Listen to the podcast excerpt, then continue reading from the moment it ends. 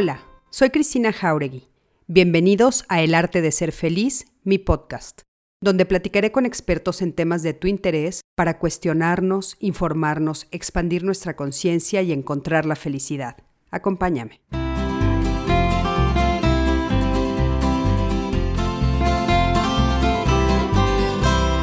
Hola, ¿qué tal? ¿Cómo están? Buenas noches. Me da muchísimo gusto saludarlos y darles la bienvenida esta noche una vez más a aquí mi plataforma El Arte de Ser Feliz, que como ustedes ya saben, estamos en colaboración con Código Felicidad, la asociación que se dedica a todo esto de la salud mental.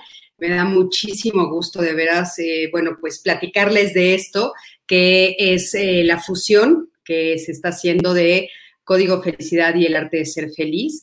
Y todo esto es bueno, pues como ustedes ya saben también, para ayudar a todas las personas en este tema tan importante de la salud mental, que ha cobrado pues una fuerza, un impulso en estos momentos eh, de pandemia muy importante porque estamos viendo que una de las pandemias que está emparejándose con la pandemia, perdón, de COVID-19 pues es justamente eh, la pandemia de la salud mental. O sea, todo esto que estamos eh, pues viviendo, todo esto que estamos necesitando ayuda, todos los seres humanos, o sea, yo digo que los terapeutas somos eh, los soldados que hemos mantenido a flote la salud mental, pero somos los soldados silenciosos. La verdad es que casi nadie habla de nosotros, pero híjole, hemos estado al pie del cañón apoyando a toda, toda, toda la humanidad. Y bueno, pues el día de hoy, esta noche no es la excepción. El día de hoy decidí eh, platicar con una muy querida amiga. Eh, la conocí ahora sí que eh, en diálogos en confianza hace muchos años. una terapeuta que siempre había estado invitada a diálogos eh, por su expertise, porque es una persona que admiramos mucho, que queremos mucho, que conocemos su trayectoria, que sabemos de su experiencia, de su claridad. Y después hemos coincidido en diferentes lugares, ha sido de veras maravilloso, nos hemos convertido en amigas. Y ahora, bueno, pues las dos somos conductoras de Canal 11. Ella también, eh, antes de la pandemia, tuvo un programa que esperamos que ahora que, que todo regrese a la nueva realidad, retomen. Un programa también buenísimo para ayudar a los niños con todo esto que tiene que ver con las emociones. Les voy a decir un poquito quién es. Ella es Esther Oldak, la voy a, la voy a poner ya aquí mientras la presento para que ustedes la vean. Ella es Esther Oldak, ella es psicóloga con especialidad en psicología clínica y psicología educativa. Se dedica a la práctica privada como psicoterapeuta infantil de adultos, de pareja y familia se desempeñó como directora del Programa Nacional de Convivencia Escolar y como directora general de Prevención del Delito de la Ciudad de México. Es creadora y conductora del programa de eh, Nonce TV Creciendo Juntos. Así es que, bueno, pues me da muchísimo gusto, como ya saben, tener aquí a una amiga tan querida. Y este, y bueno, de veras, de veras, qué padre este, tenerte aquí, Estercita, y, y bueno, pues eh, me, me da mucho gusto que hayas aceptado, que hayas aceptado estar conmigo una vez más. Yo encantada de colaborar contigo, sabes que te quiero mucho, te admiro mucho y feliz de, contribuir, como dices tú, la segunda pandemia es la pandemia emocional, efectivamente. Sí, la pandemia emocional. Que, bueno, tú y yo lo hemos platicado y hemos estado al pie del cañón, Esther. O sea, eh, ha sido bien duro y yo sé, yo sé perfecto que tú también has estado al pie del cañón, eh, tratando, bueno, ayudando a sostener la salud mental eh, a nivel mundial, la verdad, yo digo, como ya me escuchaste, yo digo que sí somos nosotros, eh, ahora sí que los soldados invisibles, que estamos este, todos juntos ahí en el mismo batallón. Eh, y yo creo que más adelante nos irán reconociendo. Pero bueno, les quiero dar las buenas noches a los que ya se están conectando. Eh, Rodríguez, ¿cómo estás? Sí, el tema de hoy es la educación a distancia, la nueva educación a distancia. Ahorita vamos a platicar de eso, que me parece fundamental hablar de eso ahorita. Ahorita les explico por qué. Silvia Patricia, ¿cómo estás? Buenas noches. Ana Sofía Campero. Este, gracias, Ana Sofía, qué bueno que estás aquí y gracias, qué bueno que los temas han sido de gran ayuda. De eso se trata. Pati Lorenzo, te mando un beso enorme. Gracias por siempre estar aquí. Pati Domínguez, ¿cómo estás, mi Pati? Te mando un beso también enorme. Qué gusto encontrarte por aquí, Montserrat Ábalos. Tere Rojas, Alejandro, ¿cómo estás, Alejandro Méndez? Eh, al contrario, gracias a ustedes por estar, de veras, hemos hecho una comunidad muy linda, eh, por estar todos los lunes y los miércoles, de veras, gracias, gracias a los... Tiene sentido, pues, porque ustedes se conectan. Jackie Montalvo, Aura Medina, Alejandro Mejía, eh, Lourdes Gómez Peña, Celina Ruiz, Celia Ruiz, perdón, Lorena López, Paola Gaudiano, mi hermosa, me da mucho gusto que estés aquí. María Elena Fernández, Marta Contreras, Laura Balcaba, en fin, las, seguiremos este, saludando. Les mando muchos besos a todos, de veras. Y Esther y yo estuvimos platicando que, bueno, pues las dos estamos en esta eh, área justamente de la educación desde diferentes perspectivas, aparte que somos psicoterapeutas. Ella, como ya vieron, pues ha estado muy metida a nivel nacional en todo esto que tiene que ver con la educación. Y ahora ha cambiado muchísimo, ¿no? Muchísimo lo que está sucediendo. Esther, pensábamos, como hemos dicho en otros momentos, en otros lives, pensábamos que esto iba a ser muy chiquito, que iba a mantenerse solamente por unos meses y ya estamos cumpliendo el año. Y entonces ha habido mucho revuelo a nivel de las escuelas, pero sobre todo a nivel de los papás, los niños, lo que están enfrentando qué es esto de la educación a distancia, que ha traído muchísimos problemas emocionales, muchísimos problemas eh, pues de conducta también de los niños, eh, depresión, desesperación, en fin, platícanos, ¿cuál es el escenario al que nos estamos enfrentando en esta nueva era de la educación a distancia?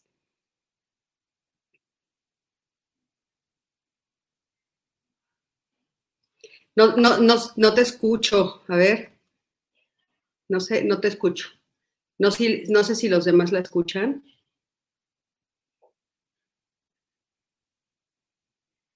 No te escucho, Esther. Ya, ya me escuchan. Eh, creo que algo, algo importantísimo que dijiste y de ahí quisiera arrancar con el tema es esto de la temporalidad que decías, que eh, pensábamos que iba a ser como una temporadita y entonces lo vivíamos como, bueno, como decían la, la este, bueno, esta es la, nueva realidad, como que no sabíamos qué era, ¿no? Pero este, pues esto ya llegó para quedarse, esa es la cosa, ¿no? Y el blended education es la nueva educación, es decir, la educación mixta.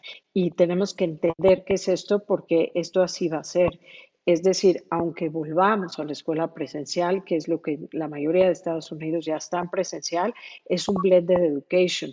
El ir y venir va a ser una constante, porque aunque eh, pase la pandemia que pues va a tardar años en que volvamos a la realidad. Aunque vayamos a la escuela, va a ser otro ir a la escuela, otra forma de interactuar, otra forma de protegerse y vamos a estar yendo y viniendo. Y en lo que tomamos eh, un cauce cotidiano, no va a ser lo que era antes las escuelas. Y eh, la educación a distancia va a ser parte de la vida cotidiana. Perdón. Perdón que te interrumpa, Esther. Dijiste que en Estados Unidos ya están en presencial muchos, muchísimos estados y muchísimas escuelas, muchísimos.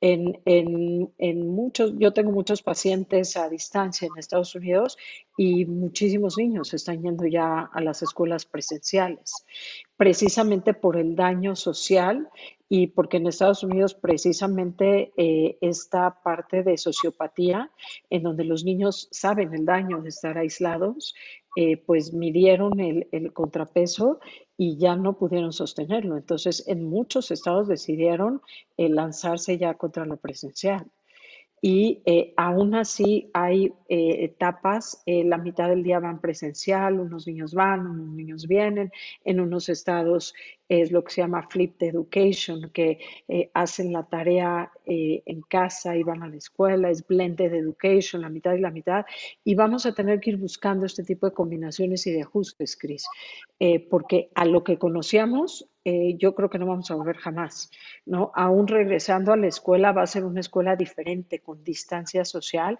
y, eh, como bien decías, esto va a tener una implicación emocional enorme porque, como bien tú sabes, el acercamiento social y la interacción social es la base de la salud mental y física del ser humano. Entonces, necesitamos tomar en cuenta esto urgente porque esto genera una situación emocional grave, la falta de interacción social.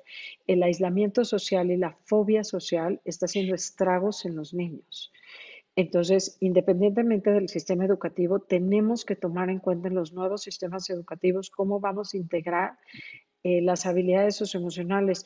Eh, yo que fui eh, la creadora a través del Programa Nacional de Convivencia Escolar a nivel público de la educación de las emociones por primera vez de, manera formal en la educación pública en México, te quiero decir que si no integramos esto online, también y no vemos la manera que los niños empiecen a socializar, aunque sea a distancia, eh, se viene una situación emocional grave para las familias y para los niños, que ya la estamos eh, viendo venir.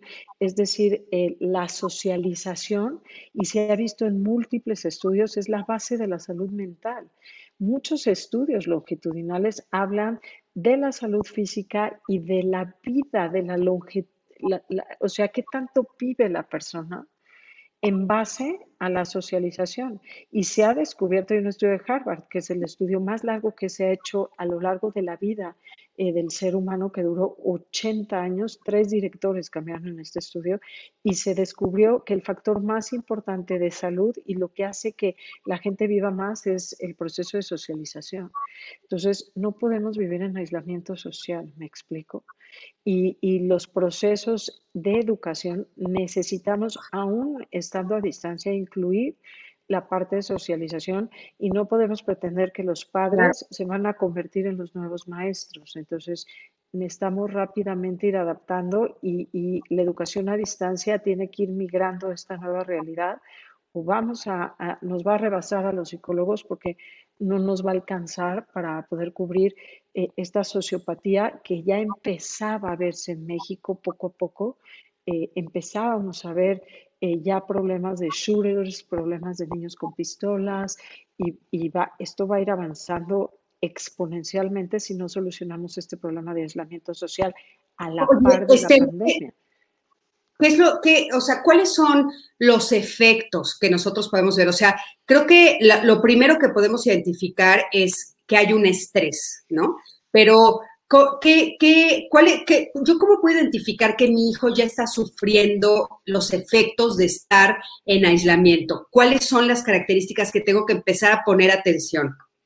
Mira, el, el primer impacto del estrés en el niño es la falta de atención y eh, por lo tanto la falta de aprendizaje. Es decir, el estrés eh, reduce inmediatamente la capacidad de atención por una simple razón, porque el estrés libera adrenalina en el cerebro y esto pone al niño en un estado de alerta. Entonces, inmediatamente el niño cuando está en un estado de alerta, no permitiendo que se relaje como un medio de protección que pone al cerebro en este estado que se llama fight or flight response, que es en un estado de alerta y protección como un estado de supervivencia todo el tiempo está generando adrenalina, cuando yo estoy en este estado, no me puedo relajar porque mi, mi, cerebro, que está en estado de alerta ante una emergencia, bloquea los sensores de atención por estarme protegiendo. O, o ataco o huyo. Y entonces la atención automáticamente baja. Y un niño estresado no aprende. Es una fórmula muy, muy fácil.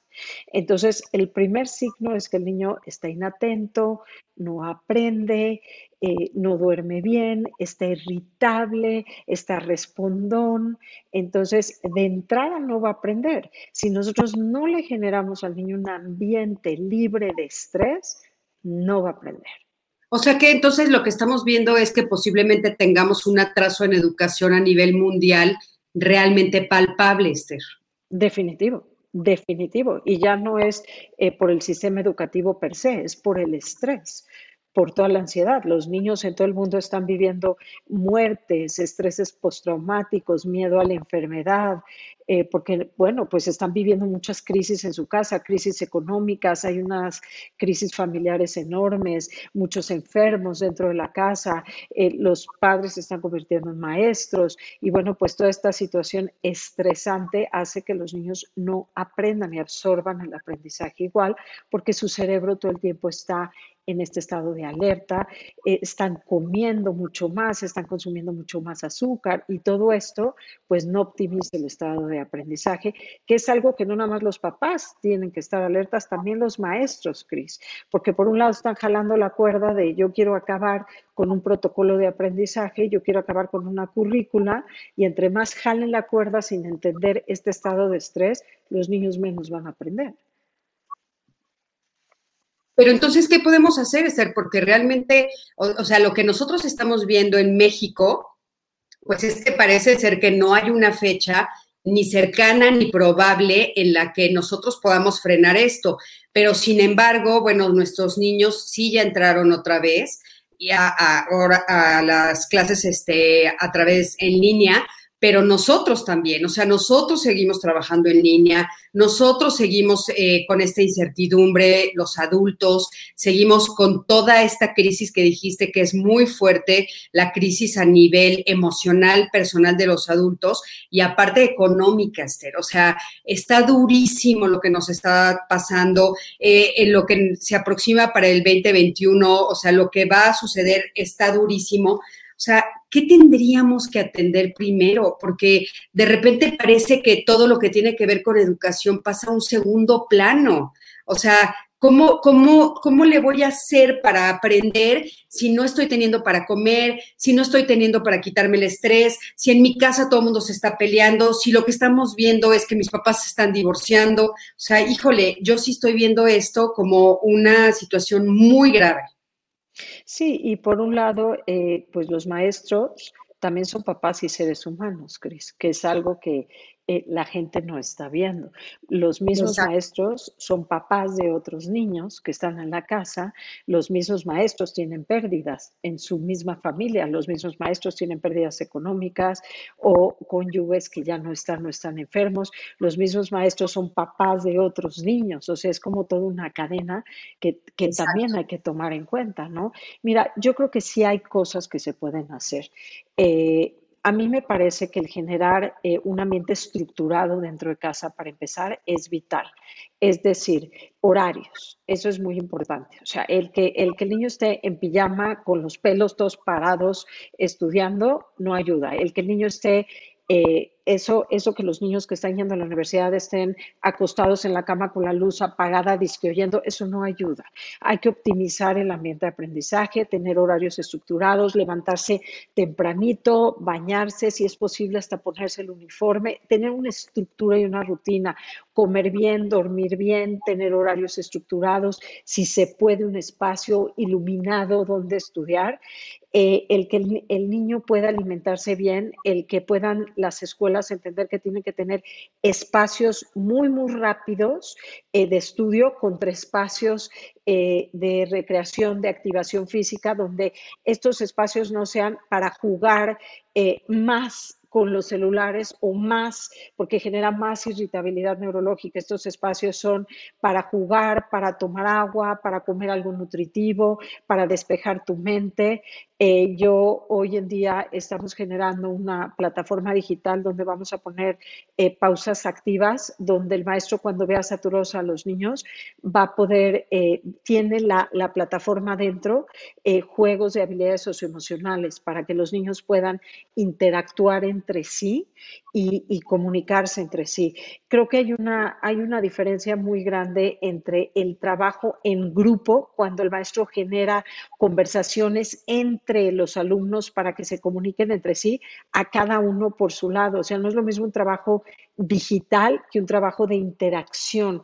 Hay que hacer esto que se llama flipped education. O sea, el maestro tiene que hacer un trabajo donde se comuniquen, donde dialoguen entre ellos, eh, espacios de trabajo muy cortos por espacios de diálogos entre ellos y donde puedan hacer el trabajo de investigación que antes hacían en casa dentro de, del sumo de la clase virtual y eh, dejar de, priorizar tareas para que tengan, no importa, las tardes libres donde puedan estar al aire libre, eh, generar ambientes de convivencia en casa libres de conflicto, priorizar lo emocional, el diálogo de las emociones, cómo se sienten, que los niños duerman suficientes horas, que los niños coman sano, que coman... Eh, quisiera irnos parando un poquito porque nos están haciendo este tipo de preguntas. A ver, por ejemplo, nos están diciendo, o sea, que sí es fundamental esto que estás diciendo de tener las estructuras. A mí me gustaría que nos explicaras, por ejemplo, es que a nivel mental, algo sucede en el cerebro cuando yo me baño, me visto, porque una de las cosas que hemos visto es esto de los memes que dicen, claro, pues yo estoy viendo a mi mamá y a mi papá que solo se ponen una camisa encima, pero abajo traen la pijama, ¿no? Entonces, bueno, yo quiero que nos expliques por qué es tan importante, porque a nivel mental sucede algo cuando yo realmente me levanto, me baño, me visto y cambio de ambiente, aunque sea un espacio chiquito, porque muchas personas nos están diciendo, a ver, Cristina, tengo un espacio chiquitito, pero quiero que nos expliques eso, qué efecto tiene a nivel mental. Es porque vital, vital estructura, porque lo que te estructura fuera te estructura dentro. O sea, e, estos adolescentes que están con las cobijas yendo a la universidad y a la prepa tapados hasta acá, con eh, a oscuras, con eh, la playera acá, la sudadera, el gorrito y el pantalón de la pijama, eh, tu mente te está diciendo, tu reloj interno te está diciendo, es hora de echar la flojera. O sea, nosotros tenemos un reloj biológico interno corporal que nos manda mensajes, Cris. Entonces, cuando tú te bañas, te vistes, te estructuras, comes, tienes horarios, eso neurológicamente, tu reloj interno biológico te va optimizando el cerebro para aprender. Te está diciendo, te alerta tu cerebro y te dices, hora de aprender, es hora de absorber el aprendizaje. Pues si estás en pijama con la luz apagada, te dices hora de echar la flojera. No importa que tengas un espacio chiquitito, esto no es cuestión del tamaño del espacio, es lo que tu cerebro te está diciendo, me explico, no necesitas estar en una mansión, esto no se trata de tamaños, se trata de eh, lo que tu mente decodifica, tú puedes engañar a tu mente. Eh, de verdad, yo sí les recomiendo a todos que, que se vistan en la mañana porque tú te sientes diferente, es una cosa de autoestima peínate, maquíllate, arréglate. Yo, yo veo a las mamás que me dicen, pues ¿para qué? Porque si estás en pants con un resorte, ni siquiera vas midiendo cuánto vas subiendo de peso. O sea, haz ejercicio, te vas a sentir otra persona. Cuando te vistes y te peinas y te arreglas, te sientes otra persona. Es Los niños también. O sea, te ves distinto, tu esposo te ve distinto, tus niños te ven distintos. O sea, ¿por qué se van a vestir si te ven a ti toda fodonga? ¿Me explico? Claro, sí, sí, sí, sin duda. Y aparte, yo creo que es como muy importante también esto, Esther, de asignar los espacios, ¿no? O sea, por ejemplo, esto que dices a mí me parece fundamental, porque aparte, nosotros desde los adultos lo sabemos. O sea, obviamente nosotros, nosotras dos como terapeuta lo, lo pedimos todo el tiempo, ¿no? O sea, es una de las cosas que te ayuda a no caer en depresión. O sea, levantarte, arreglarte. A mí me han preguntado, eh, todos saben que estoy en Tepoztlán y estamos en un espacio donde hay otras casas y de repente me dicen, Cristina, ¿por qué siempre estás arreglada? Para mí, o sea, estoy arreglada para mí, porque yo, aunque sea pandemia, necesito cambiar ese chip.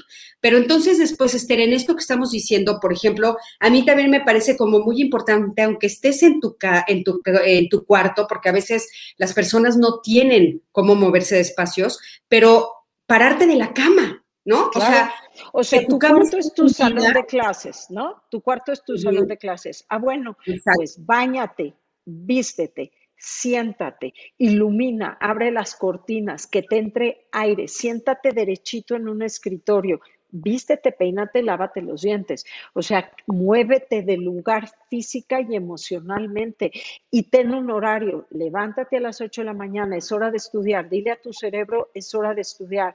Cámbiate de lugar. Nunca la cama es para dormir, no para estudiar. Dile a tu cerebro que la cama es para dormir. Hay una cantidad de trastornos de sueño, Cris, de terror por lo mismo, porque la cama es para dormir, no para estudiar, para comer, para leer, este, para tener relaciones. La cama es solamente para dormir. ¿Me explico? El cerebro lo confundimos. Usen la cama nada más para dormir, ¿no? Un escritorio, aunque sea pequeño, con una silla para estudiar y no tanto tiempo sentados. Dejen que los niños se paren y que estén estudiando parados o sentados como puedan. Eh, es importante hacer pausas activas, activación física, que los niños cada media hora se paren, brinquen, respiren, no pueden estar sentados. ¿Y qué hacen durante las horas de recreo? Juegan, juegan juegos con la computadora, es una hiperirritabilidad terrible.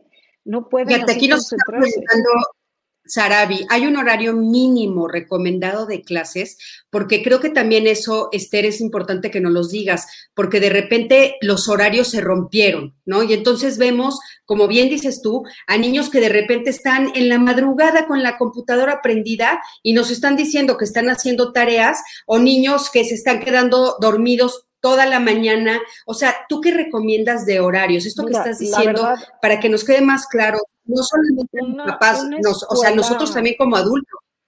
Una escuela prudente debería ni siquiera dejar tareas en esta situación. Es decir, debería de haber un horario estructurado de 8 a 2 porque genera mucha irritabilidad neurológica la computadora. Estresa mucho la parte prefrontal. Deberían de ser muchas clases eh, grupales donde interactúen los niños que no lo están haciendo. Deberían de haber clases de 30 top 45 minutos por 10 de descanso para que el cerebro descanse, donde deberían de obligar a los niños a pararse, comer algo nutritivo, hacer pausas activas, hacer activación física, incluir actividades socioemocionales, que es muy importante, y ya en las tardes dejarlos descansar o hacer actividades de crecimiento personal. Ese es mi punto de vista y yo creo que eh, entre pausa y pausa del colegio no deberían de dejar a sus hijos jugar con el celular porque es mucha irritabilidad. Y en las tardes, eh, el, tiempo que el cerebro dure en, hacer esta hiperirritabilidad en los juegos es de máximo 30 topas y ya muchísimo, una hora, hora y cuarto, no más de juegos, porque ya tuvieron toda la mañana y luego el iPad y luego las películas y luego los juegos, máximo una hora y cuarto más de juegos en electrónico y ya es mucho. Y eh, cuando ya le vas a mandar a tu cerebro la hora de dormir, ya no puedes jugar electrónicos porque es otra vez otra irritabilidad, ¿me explico? Entonces, ya es hora de dormir, por lo menos dos horas antes de dormir ya no deben de tocar electrónicos los niños, ni para tarea, ni para nada. Ves a los niños chateando hasta las 2, 3 de la mañana y luego todo el día en, el, en, en la escuela, en la computadora. Por eso están tan agresivos, por eso están tan reactivos, porque están todo el día en la pantalla. Sí deben de ponerle, si es posible, a los niños estos lentes para la luz ultravioleta que ayuda mucho a filtrar. Entonces, imagínate tú, Cris, están de 8 a 3 en la computadora, con la luz, con la rentabilidad, luego jugando con el iPad en la televisión toda la tarde, luego chateando hasta las 2 de la mañana, no hay cerebro que aguante. De verdad, no hay cerebro que aguante. Entonces tenemos que hacer las rutinas un poco, o sea, un mucho como eran antes. Fíjate, María Elena, no lo voy a poner en la pantalla porque está muy largo, pero te lo voy a leer. Dice, estoy muy preocupada porque mis nietos están estresados y no sé cómo ayudarlos. Porque también ahorita sabemos que hay muchos, muchas familias que están viviendo todas juntas, Esther. O sea, que por la pandemia están viviendo los adultos mayores, los abuelos, etcétera, ¿no? Entonces ella es abuela. Dice, los niños están sintiendo y percibiendo toda esta incertidumbre que se está viviendo. Lamentablemente que muchos maestros no tienen, no, no, este, tienen que aprender de lo que están viviendo nuestros niños porque todos estamos viviendo lo mismo. Lamentablemente no hay interacción, tampoco hay una buena comunicación, Sí hay algunas disciplinas y hábitos, pero incluso a los maestros les está costando trabajo. Ese es un comentario más que una pregunta lo que nos está haciendo ella, ¿no? Que me parece que sí es importante. María Lourdes nos dice, esta situación es muy difícil. Hay comunidades donde ya sus papás les pudieron comprar celular y comprarles saldos para comunicarse con los maestros y los niños se están preparando cuando se les termine el saldo y súper preocupados porque no pudieron comunicarse con sus maestros, mandar sus tareas y empieza el estrés. Eso es algo que no se está poniendo sobre la mesa, Esther, y que sí lo estamos viendo. Yo que estoy viviendo en Tepoztlán también lo estoy viendo. O sea, aquí no está siendo por computadoras, está siendo a través de los celulares, está siendo a través de los WhatsApps y está siendo muy difícil pasar el aprendizaje. Cuando pueden los papás, uno de ellos acude, por ejemplo, a la escuela, les dan un bonche de hojas que tienen que llenar los niños, no se les da seguimiento, o sea, está viendo una, situación muy difícil fuera de las grandes ciudades donde están pudiéndose comunicar a través de, del Internet. Las televisoras están tratando de hacer algo, sabemos que, este eh, ahora sí que Canal 11 está tratando de hacer algo, pero no están logrando lo que, lo que los papás están... Este, Porque hay algo muy importante de la televisión, Cris, el uno a uno y el contacto visual del docente al alumno. O sea, en la televisión el docente no sabe si el niño entendió, no entendió, su lenguaje corporal, eh, eh, si está ahí, si no está ahí, cómo se siente, todo eso se está perdiendo a través de la televisión y a través del WhatsApp. O sea, eh, yo veo todo este sistema de hojas y de WhatsApp y eh, lo más importante aquí no es, y eso es muy importante que eh, los papás nos escuchen, no es la cantidad de conocimientos adquiridos en este momento, es que el niño esté tranquilo, en un ambiente de convivencia, eso es lo que hay que priorizar, en un ambiente de convivencia familiar, donde el niño está tranquilo, hay que priorizar ahorita lo emocional sobre la cantidad de conocimientos. Si el niño está tan estresado porque tiene que hacer 40 hojas y la tarea y no hubo internet y no lo entregó y eso es algo que los maestros tienen que ser flexibles y priorizar. Y el niño va a estar tranquilo en la casa y va a expresar sus emociones. Hizo lo que pudo y entendió el aprendizaje y lo asimiló y pudo hacer ejercicio y pudo tener su rutina, es mejor un niño que va a estar en una casa tranquilo, con una buena rutina y un buen ambiente de aprendizaje, a estresado como loco, la mamá gritándole, porque muchas veces las mamás no son maestras, Cris. No tienen el conocimiento, se estresan porque tratan de hacerlo mejor. Los maestros se estresan porque tratan de que el niño termine. El objetivo no es la cantidad de aprendizaje, sino que el niño esté absorbiendo el aprendizaje en un buen ambiente de convivencia familiar y que esté absorbiendo ese aprendizaje. Si está estresado no va a aprender nada, entonces no es cantidad y ese estrés le va a hacer daño física y emocionalmente. Entonces no se trata de acabar, como dije al principio, una currícula. Se trata de privilegiar lo emocional en este momento sobre lo académico eh, se trata de, por ejemplo, ver lo social, de generar en un ambiente socialmente responsable eh, pequeños grupos, por ejemplo, de niños de tres o cuatro niños, juntarlos con una maestra, por ejemplo, o con un adulto, a que hagan estas hojas o que hagan este currículo, no por la tele, a que compartan, a que se entiendan, a que una maestra les explique en forma presencial cuatro o cinco niños que interactúen, que compartan sus opiniones en una forma responsable, con distancia social, esto les va a hacer mucho mejor una pequeña burbujita, como como les llaman ahora. A ver, este, eso que estás diciendo me parece muy importante porque yo estoy escuchando a muchas mamás que lo están haciendo.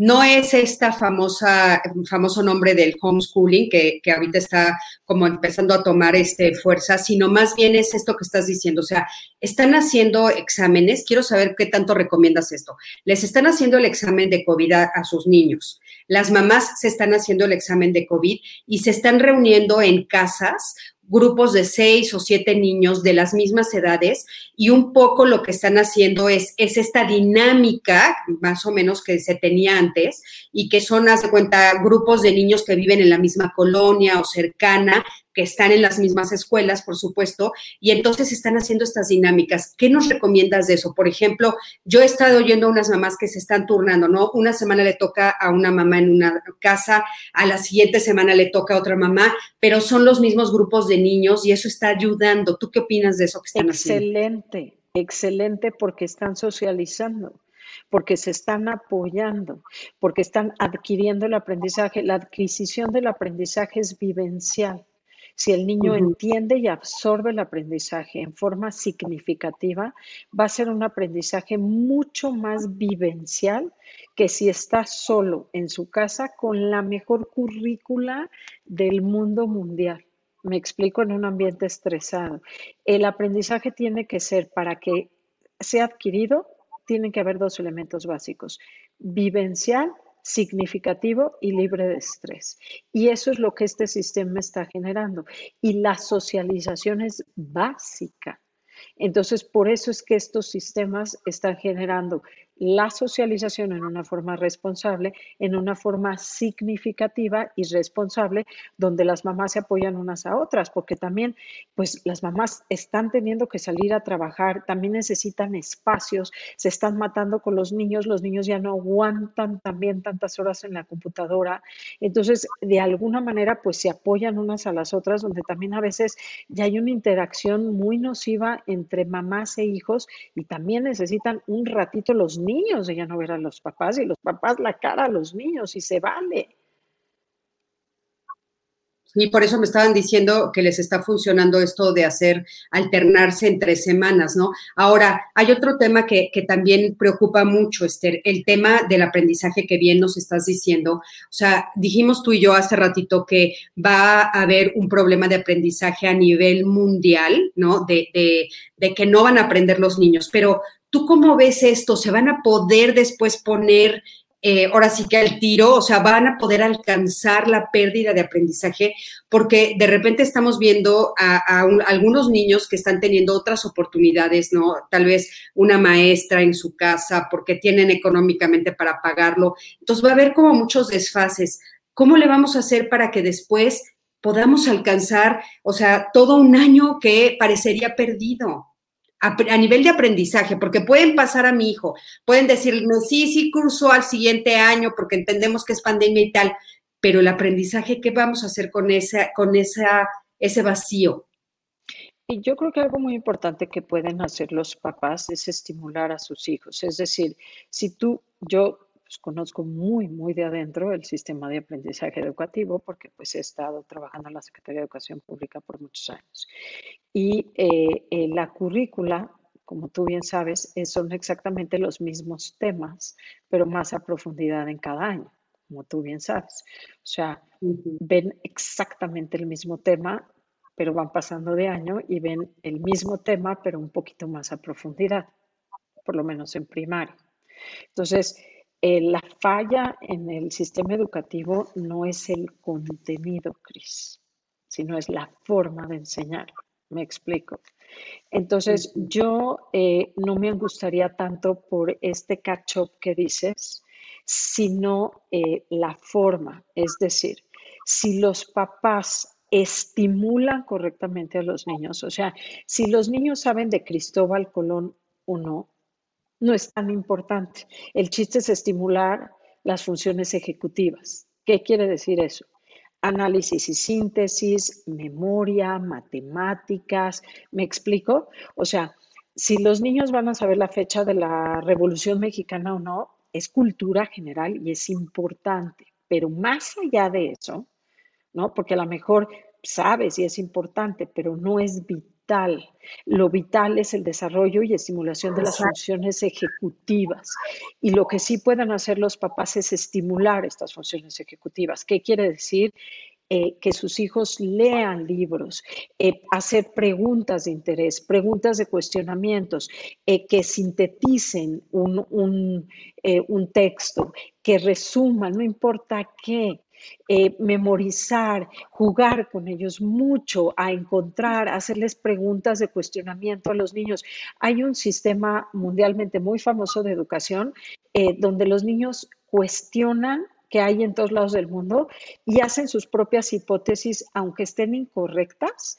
Ellos hacen sus propias hipótesis del mundo, de la vida y de absolutamente todo, aunque estén incorrectas. ¿No sabes cómo aprenden, Chris? Porque los dejan explorar y son más las horas de recreo que de clase teóricas. Y estos niños son mundialmente famosos por ser listísimos. Entonces, que dejen que los niños cuestionen, pregunten, exploren eh, lo que se llama juego libre, que se diviertan, que analicen, que lean. Esto los va a hacer mucho más cultos que si saben eh, en qué este año descubrió América, este, o me explico, eh, una falla de la educación es la memorización. Esto no sirve de nada. Que los dejen explorar, indagar, preguntar, leer, jugar esto los va a hacer mucho más listos y cultos que, que si estudiaron o no la currícula de tercera primaria. Oye, a ver, Diana nos está haciendo esta pregunta que me parece fundamental. ¿Debimos dejar pasar el año escolar y únicamente dedicarnos con los niños en aprendizaje de habilidades hasta que puedan retomar clases presenciales? Me parece que es una súper pregunta. Mira, yo no puedo decir eso en un live porque me acribillan, pero eh, sería muy interesante una prueba de ese calibre, porque lo importante son las habilidades socioemocionales y cognitivas, no el concepto.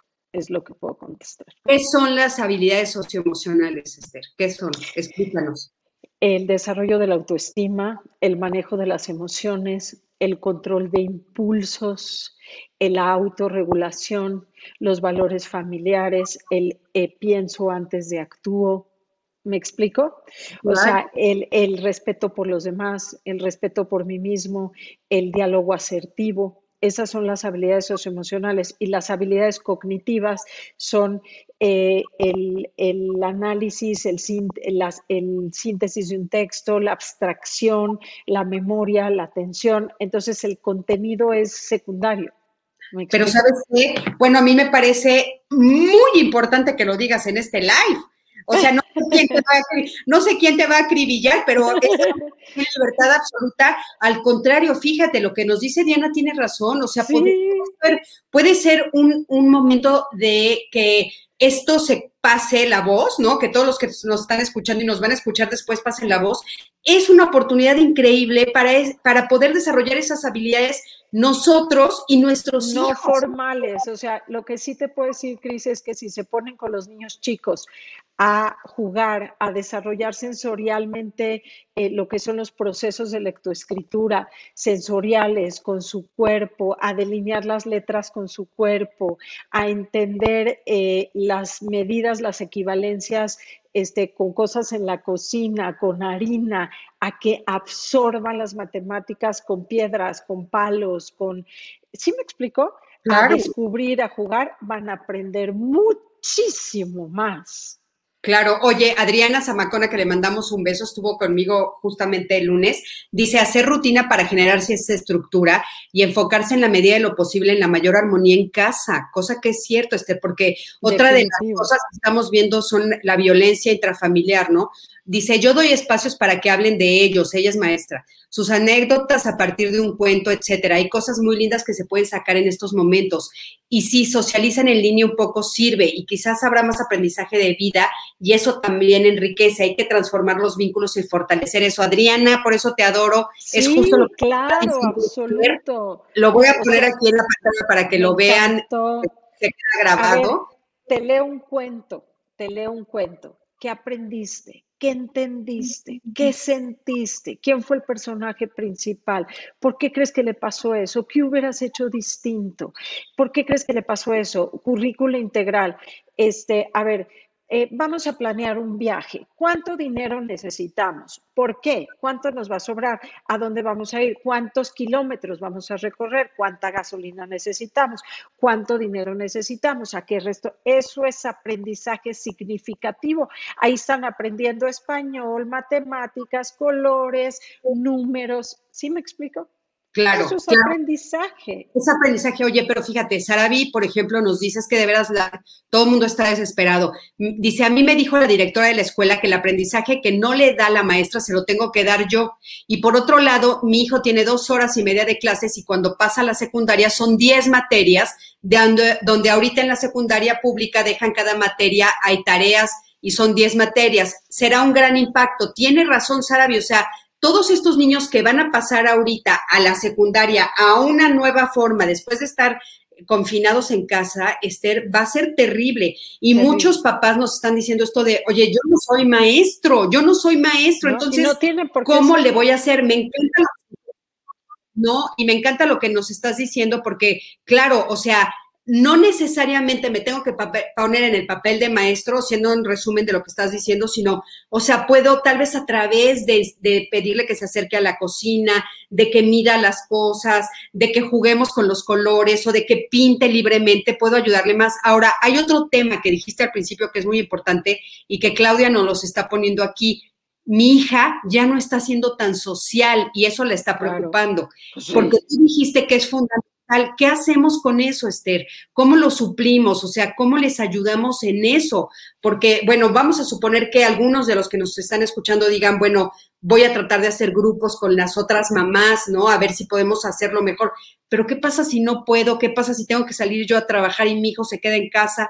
¿Cómo les podemos ayudar a hacer, a, que no se pierda el que sean eh, sociales? Unos, eh, una idea que se me ocurre que, que le puede ayudar a tu público eh, todavía, a pesar de que el programa de convivencia desafortunadamente quitaron a partir de enero el presupuesto, eh, lo que he visto con mucho gusto es que muchísimos estados están eh, imprimiendo y aplicando el programa de convivencia con presupuesto estatal propio, lo cual me da un gran orgullo, pero el sitio sigue con los materiales.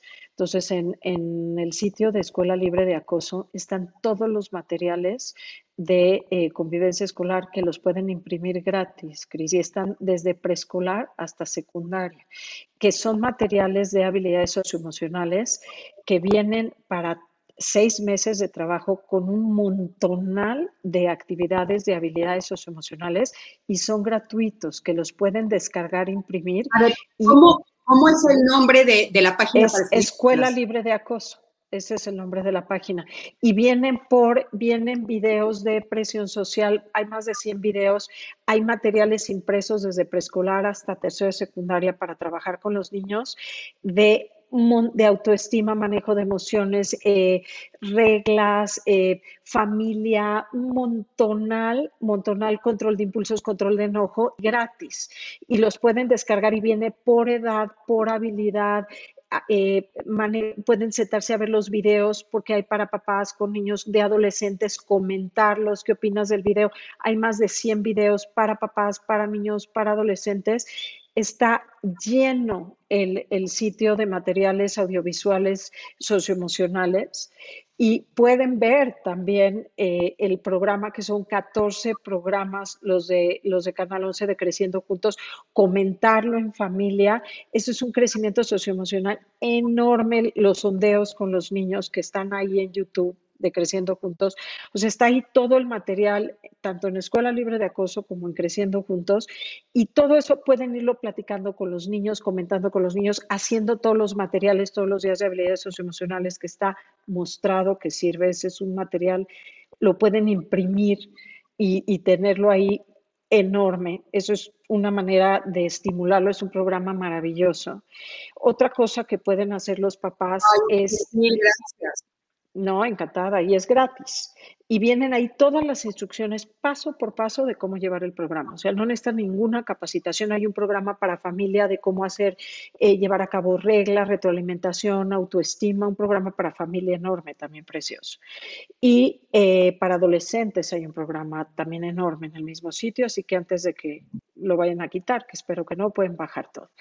Y eh, por un lado. Por el otro lado, si no van a salir de casa, eh, pueden eh, procurar un ambiente de convivencia muy bonito en casa, donde puedan hablar una vez a la semana de cómo nos sentimos, qué sentimos, qué es lo mejor que te pasó en la semana, eh, qué sientes, qué piensas del otro, qué te gustaría, qué, una vez a la semana escojan un juego, momentos libres de presión, que jueguen juntos, que platiquen, que convivan. La familia puede procurar y suplir, no igual, pero bastante bien esa parte social, si no van a salir.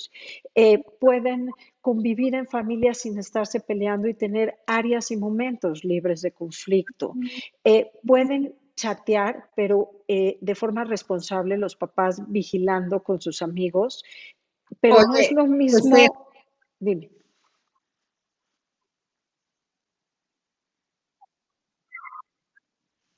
Dime, Cris. Ah, perdón, es que tenemos un pequeño delay. Este, te quería decir nada más, Sí, te quería decir que, eh, perdón, te voy, te voy a interrumpir, pero es importante esto. Fíjate, una de las cosas que no se está diciendo en voz alta, pero que lo sabemos, por ejemplo, nosotros en diálogos en confianza tenemos los números, ha habido una deserción enorme en la escuela, enorme, enorme, enorme. Te voy a poner lo que nos está compartiendo Meche Echeverría, que la conozco muy bien y que no, no sabía yo que esto estaba viviendo ella, pero fíjate, yo di de baja a mi hijo de seis años de Pre-First, escuela nueva, sin conocer a nadie, adaptación total. Comenzó a tener crisis de ansiedad y como familia más estrés. Decidimos perder la matrícula para ganar paz emocional y tiempo para nuestro hijo. Ahora la pregunta es, ¿cómo y cuándo lo reincorporo? ¿Cuándo vemos a las otras mamás entramos en crisis porque siempre están poniendo más conexiones, actividades, más, más, más, más, más y no sabemos cómo le están haciendo? O sea, fíjate, muchos están viviendo esto. Sí sacaron a sus hijos, pero entonces ahora, ¿en qué momento los regresan, Esther? Mira, eh, pueden también matricularlos en cualquier escuela y ellos eh, pedir la currícula y ellos hacerlo, Cris, en casa. Eh, ahora a distancia, la SEP sacó ciertos criterios para este, evaluar a distancia que están disponibles y ellos pueden matricularlos en cualquier escuela para que no pierdan, en cualquier escuela pública para que no pierdan la matrícula y los tienen que recibir, pedir la currícula al maestro y ellos hacerlo en casa, ¿eh? que esa es una muy buena opción, libre de estrés.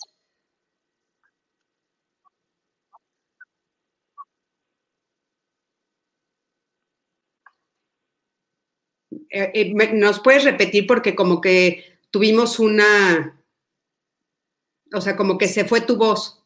Ah, que pueden matricularlos en cualquier escuela pública, que te tienen que recibir a tu hijo a fuerzas y pedir la currícula y hacerlo tú en casa. Y que la SEP sacó hace como cuatro meses unos lineamientos de evaluación a distancia y eh, que son muy, muy flexibles y con eso sacas el año escolar. Entonces tú puedes pedir la currícula y hacerla en casa y matricular a tu hijo en cualquier escuela pública, que eso es una muy buena alternativa.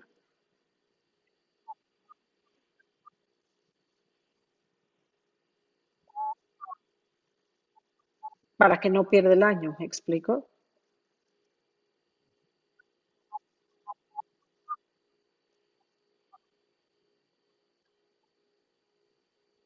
Buenísimo. Sí, y entonces, ¿y, y cuándo? Ajá, ¿y cuándo, y cuándo, este, o sea, y, y cómo van a poder entonces, claro, si están matriculados en una escuela pública, van a poder entonces seguir adelante, aunque no estén yendo. Exacto. Ah, ok, eso es buena idea. Exacto. E, e, eso es una muy buena alternativa para que no pierdan la matrícula. Sí, sí, sí. Este, no sé qué está pasando con el internet, estamos un poco desfasadas, Esther, pero sí me estás escuchando. Oye, eh, ahora, ¿cómo, a mí, ahora sí que para cerrar el tema, me gustaría que nos dijeras cómo podemos ayudarles a nuestros niños a que sean ellos autosuficientes? O sea, algo que creo que es importante también en este momento en el que estamos muchos papás trabajando desde casa al mismo tiempo que ellos tienen que estudiar. Ya cuando son un poco más grandes, ¿cómo les ayudamos? ¿Cómo les los, apoyamos en eso? Es un tema muy importante. Te decía que eh, la socialización sí se puede dar online, siempre y cuando no sea por chat, Chris. El que veas a los ojos a la otra persona es muy importante. O sea, el, la sinapsis neurológica se hace a través de ver a la otra persona y si no la vas a ver físicamente, sí es muy importante el video. Eh, los adolescentes están acostumbrados al chat y se malinterpreta y no hay intención, no hay emoción. Si, si no van a ver físicamente al, al, otro ser humano, a sus amigos, es muy importante que por lo menos los vean por video ya de perdida. Pero yo creo que eh, algo muy importante es que los niños vayan adquiriendo algo que se llama autocontrol.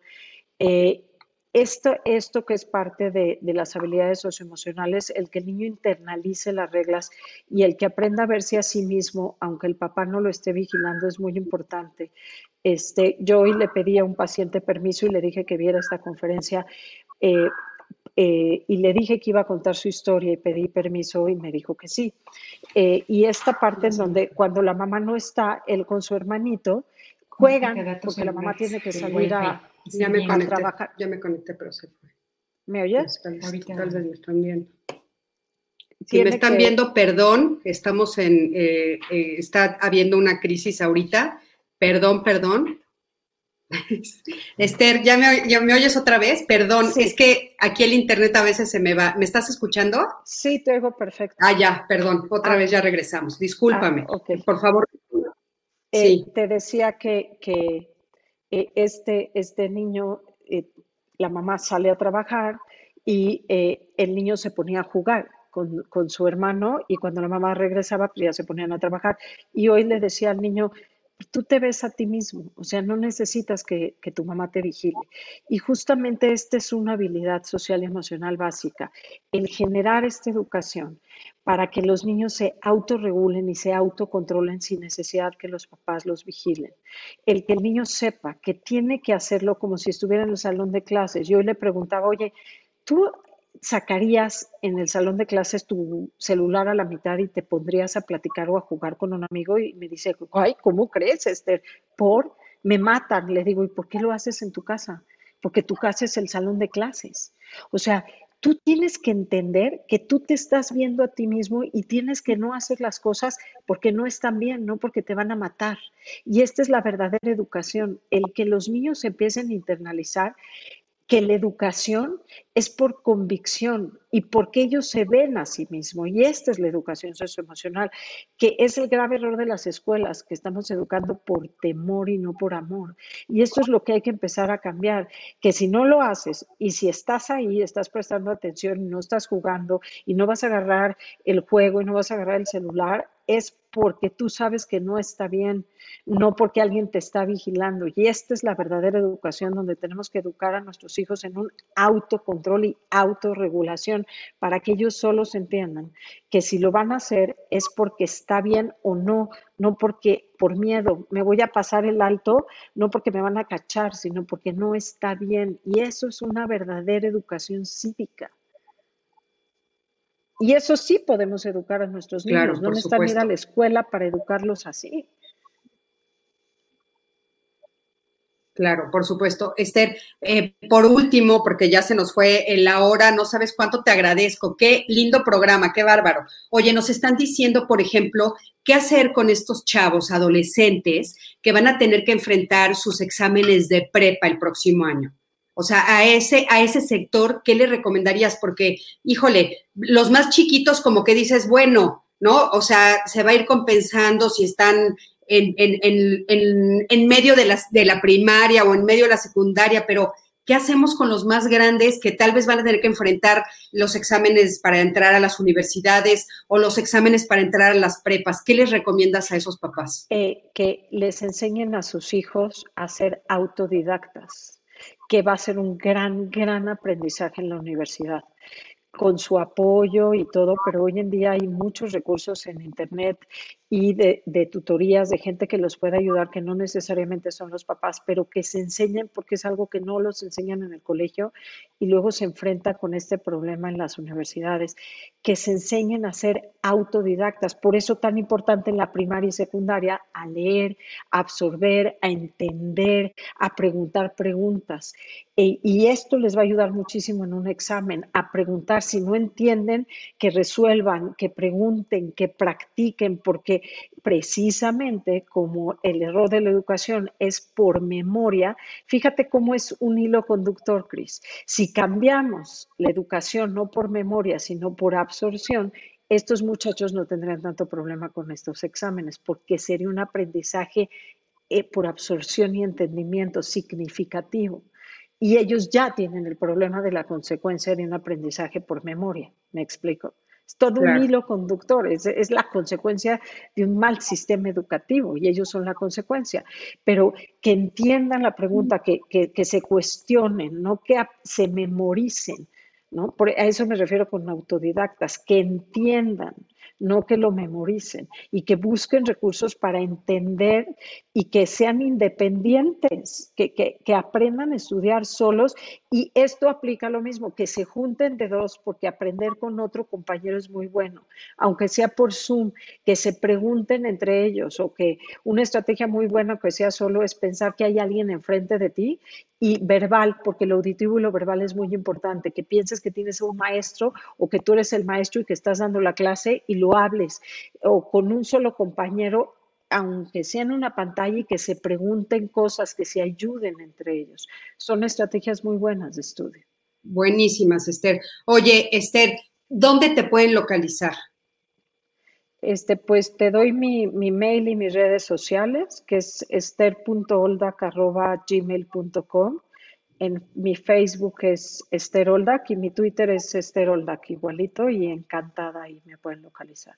Esther, de veras, muchísimas gracias. gracias por tarde. Nos están pidiendo una segunda parte. Nos están felicitando muchísimo que, bueno, eres extraordinaria, cosa que ya eh, les había dicho al principio, pero bueno, como me dijiste ayer en la noche, mientras yo te viva, ¿cierto? Sea, me encanta estar cerquita, me encanta poder confiar en ti y tú sabes que puedes confiar en mí y me encanta estar juntas. Encantada, sí, creo que quedó mucho en, en el tintero y yo feliz te felicito por este espacio. Creo que es extraordinario y creo que el que estés contribuyendo a ser felices a las personas tiene un valor agregado enorme, Cris, enorme y te felicito y yo feliz de participar contigo y sabes que cuentas conmigo siempre. Claro que sí. Están pidiendo aquí la segunda parte. Por favor, mándenme eh, sus preguntas, lo que les faltó para que Esther y yo lo planeemos y se los prometo que sí les hacemos la segunda parte. Y bueno, de veras, muchísimas gracias a todas las personas que hacen posible esta plataforma y es sobre todo que se llene de contenido gratuito. Esto es gratuito para todos ustedes y aparte es muy útil para toda nuestra comunidad del arte de ser feliz y por supuesto para, eh, acuérdense que estamos en colaboración con la Asociación Civil Código Felicidad. Para todos, para todos ustedes. Cris Cortina, te mando un beso, gracias por estar aquí, este, a todos los que se conectaron, Patti Franco, Griselda, me, Meche, por favor, mándame tus preguntas. Te prometo que hago otro con Esther, se los prometo. Y aparte, ya saben que, que nos va a decir que si ya lo dijo públicamente. Alejandro gracias. Moni del Valle, de veras, muchísimas gracias. Este, Palis Gaudiano, Paola, gracias de veras por estar aquí. A todos, Erika. Eh, también sabes quién estuvo por aquí que nos mandó muchos mensajitos. Ya no la pude leer porque escribió mucho, pero Eri, te prometo, Erika Farías este, dice que, que, bueno, que a ella le está costando mucho trabajo. Ya sabes que es nuestra fan eh, también número uno, la Erika. Los programas de Creciendo Juntos se han incluido en Aprende en Casa. Fíjate qué padre. Así es. Entonces, bueno, este, los están viendo y saben que algo que a mí me encanta que Esther nos compartió ahorita, que es bien, bien importante, es todo esto de las habilidades eh, socioemocionales, que de veras, de veras es importantísimo que nosotros las, las aprendamos las entender, las tenemos que atender nosotros, eh, eh, entender nosotros como adultos para poder enseñárselas a nuestros niños. Y yo estoy segura que así haríamos un mundo mucho mejor.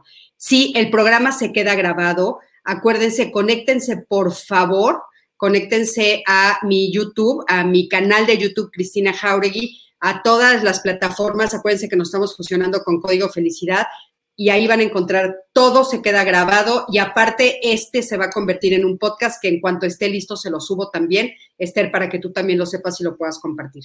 Gracias, de veras, muchas gracias a todos. Y nos vemos pronto. Hasta luego, buenas noches a todos. Bye, buenas noches.